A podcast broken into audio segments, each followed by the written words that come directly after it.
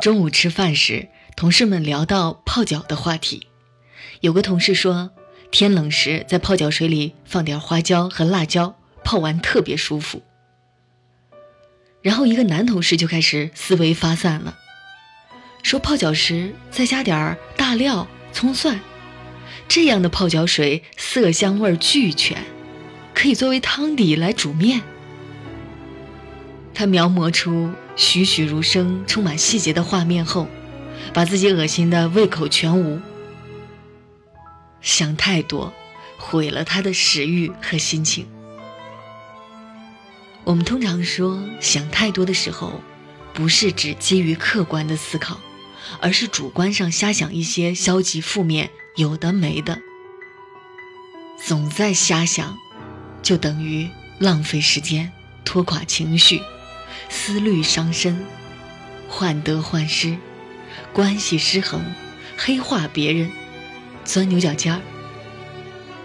这些瞎想，绝大多数都不会真正的发生。但我们捕风捉影的想太多，仿佛让自己把这些不好的事情统统的经历了一遍。做人如果瞎想太多，会从方方面面消耗自己。你的问题就在于想太多而做太少。我前段时间收到一条私信，有个大三的男生看着比自己大一届的学长学姐们找工作很不容易，他开始慌了。没过六级，没有入党，没有一技之长，没有未来方向，不知道自己将来想做什么，能做什么。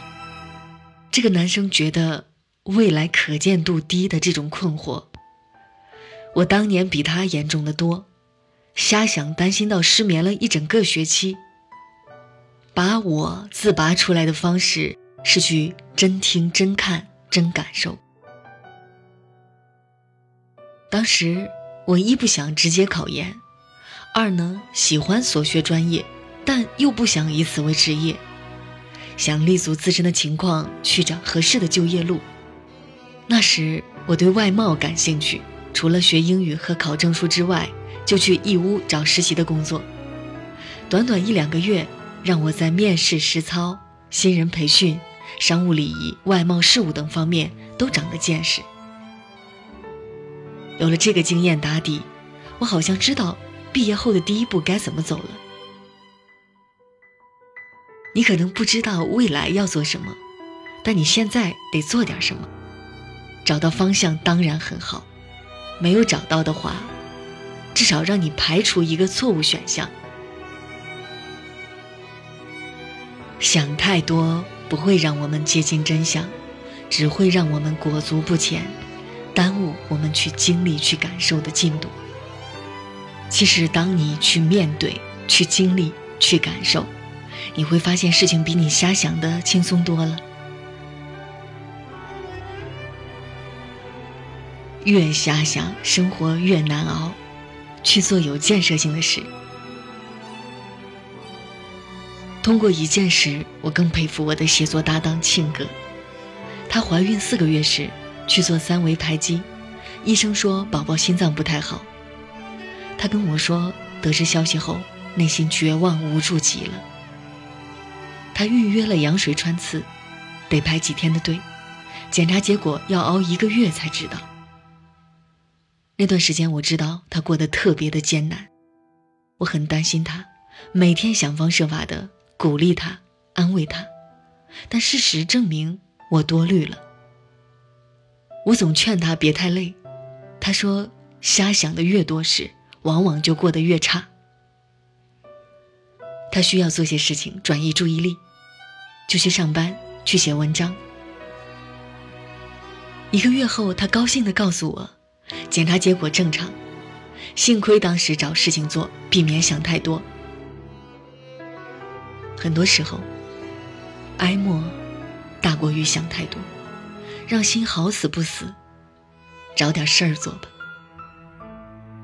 晚上想心事想的睡不着，没事起来背背单词也好，再不行做做家务也是好的。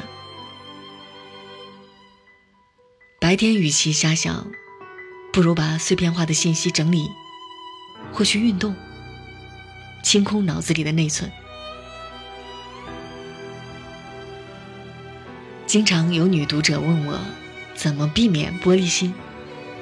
从他们的描述来看，人越闲得慌，越爱想太多，而且永远在一些无关紧要的事情上脑洞大开、自我戕害。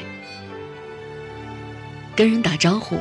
对方没反应，你把可能得罪对方的细节从头到尾确认好几遍。然而，可能他只是近视眼。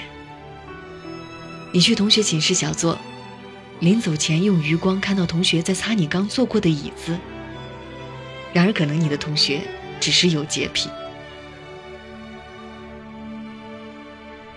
你如果总是想别人怎么想，那么你就把生活活成了一个垃圾桶。别人丢什么你都得接着。在我看来，如果把瞎想置换成有建设性的思考和行动，那你就会觉得你和世界都好多了。我刚从深圳来大连工作时，生活节奏和工作强度降低，我无聊到翻配偶手机的地步。后来开始写文章，大把的剩余时间被我用来琢磨词句和文章结构。于是日子有趣多了。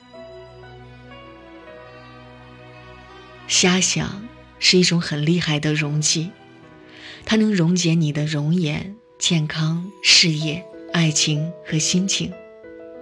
把时间花在该花的事情上面，别每天矫情的想七想八，为了鸡毛蒜皮的小事儿玻璃心。毕竟留给我们努力的时间并不多。